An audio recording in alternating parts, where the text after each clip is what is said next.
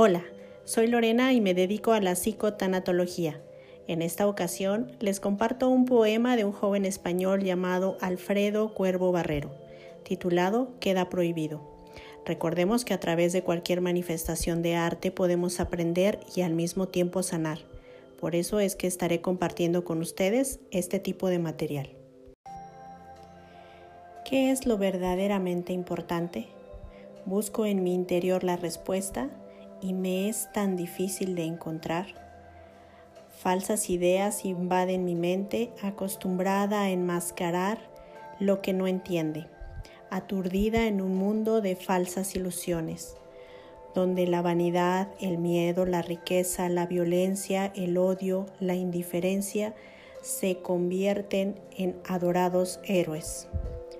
Me preguntas cómo se puede ser feliz cómo entre tanta mentira se puede vivir, es cada uno quien tiene que responder, aunque para mí, aquí, ahora y para siempre, queda prohibido llorar sin aprender, levantarme un día sin saber qué hacer, tener miedo a mis recuerdos, sentirme solo alguna vez. Queda prohibido no sonreír a los problemas, no luchar por lo que quiero, abandonarlo todo por tener miedo, no convertir en realidad mis sueños.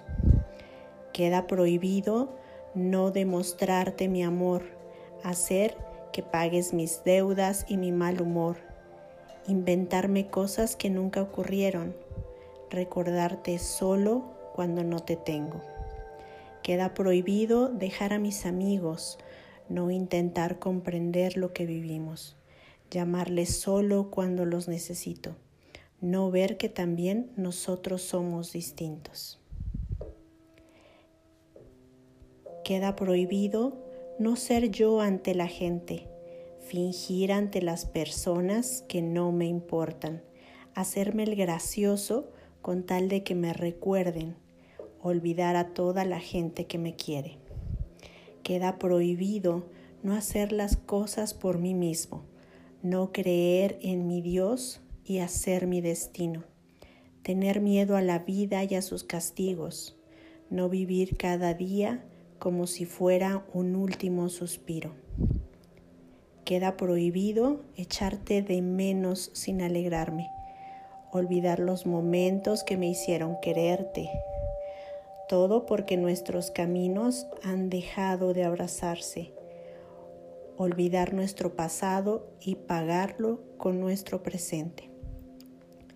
Queda prohibido no intentar comprender a las personas, pensar que sus vidas valen más que la mía, no saber que cada uno tiene su camino y su dicha, pensar que con su falta el mundo se termina.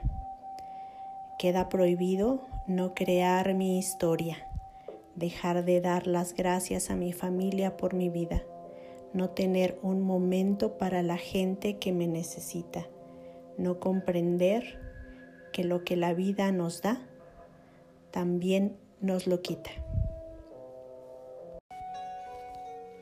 Cuando alguien fallece, los familiares o amigos no saben por lo regular qué rumbo tomar hay mucho desconcierto y desolación, y este poema tiene las palabras precisas para situarnos en la vida y en lo que esta persona tan querida para nosotros desearía que hiciéramos a su partida.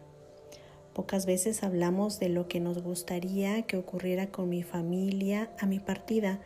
Quizá lo dejamos entrever en ciertas pláticas o lo mencionamos en forma de broma, para hacer el tema de la muerte más manejable pero muy pocas veces de manera directa. Este poema nos alienta a continuar viviendo, no dejarnos llevar por las falsas ilusiones, por el miedo, por la riqueza, por la violencia, el odio, la indiferencia.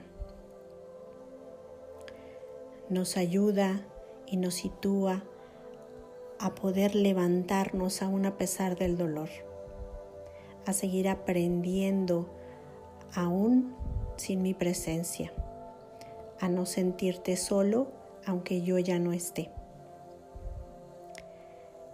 a darle una buena cara a los problemas, luchar y salir adelante, demostrar el amor a las personas que aún permanecen y que están a nuestro alrededor, continuar con nuestros amigos, llamarles no solo cuando los necesito, ser nosotros mismos ante la gente, sin fingir, para que nos acepten. Continuar haciendo las cosas por mí mismo, apoyarnos de la mano de Dios valorar cada día de nuestra vida, porque todo en este mundo se termina. Por ello te invito a que escribas a tu familia cómo deseas que continúen con su vida una vez que tú mueras. Quizá lo consideres hasta irrelevante, pero si lo piensas un poco, será una gran motivación para ellos saber que deseas que continúen con su vida a pesar de su dolor, porque vale la pena continuar y disfrutar de la vida mientras se tiene como tú lo hiciste. Te recuerdo que puedes encontrar más material disponible en las plataformas de podcast como Spotify, Google, Anchor, entre otras, con el nombre de psicotanatología. También me puedes seguir a través de Instagram como Lorena Psicotanatología. Gracias por escucharme y hasta pronto.